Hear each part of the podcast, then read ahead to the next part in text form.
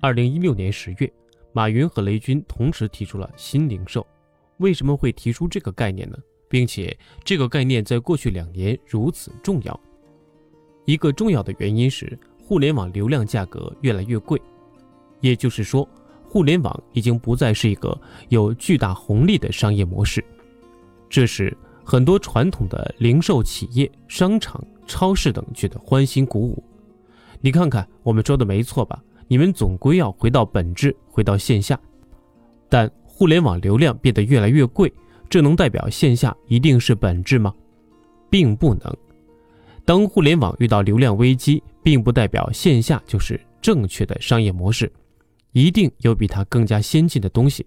这个东西是什么呢？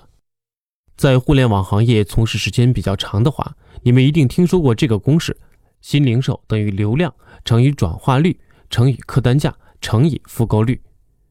互联网时代，流量极度分散，电商不是更先进的商业模式，线下也不是，电商只不过是在特殊时间段内享受了流量带来的红利。那段时间，在网上获客流量比较便宜。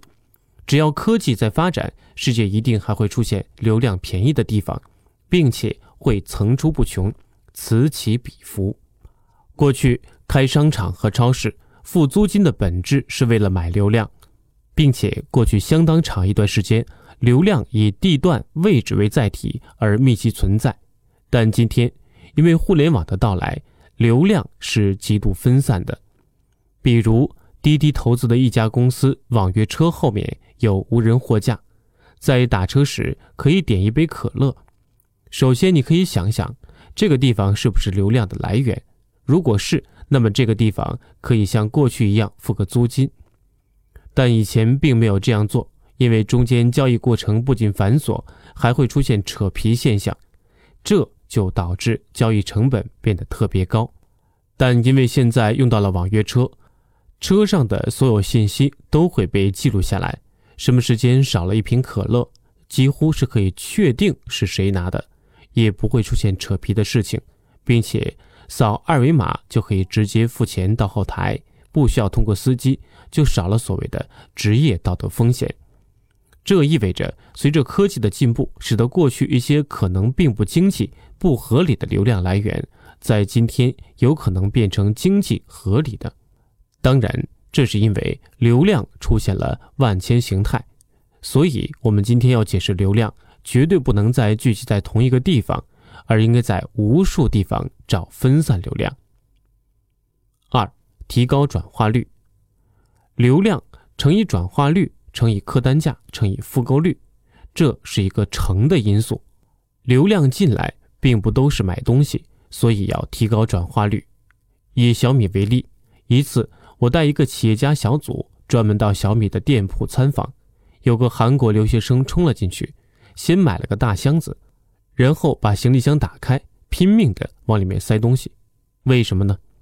据说小米的口号叫“闭着眼睛买，样样都便宜”。他买完之后带回韩国卖，能赚好多钱。回中国上学的时候，再把大行李箱里面装满韩国的化妆品带回到中国，就这样一年的学费就齐了。所以现在很多手机在专卖店里一年的平效。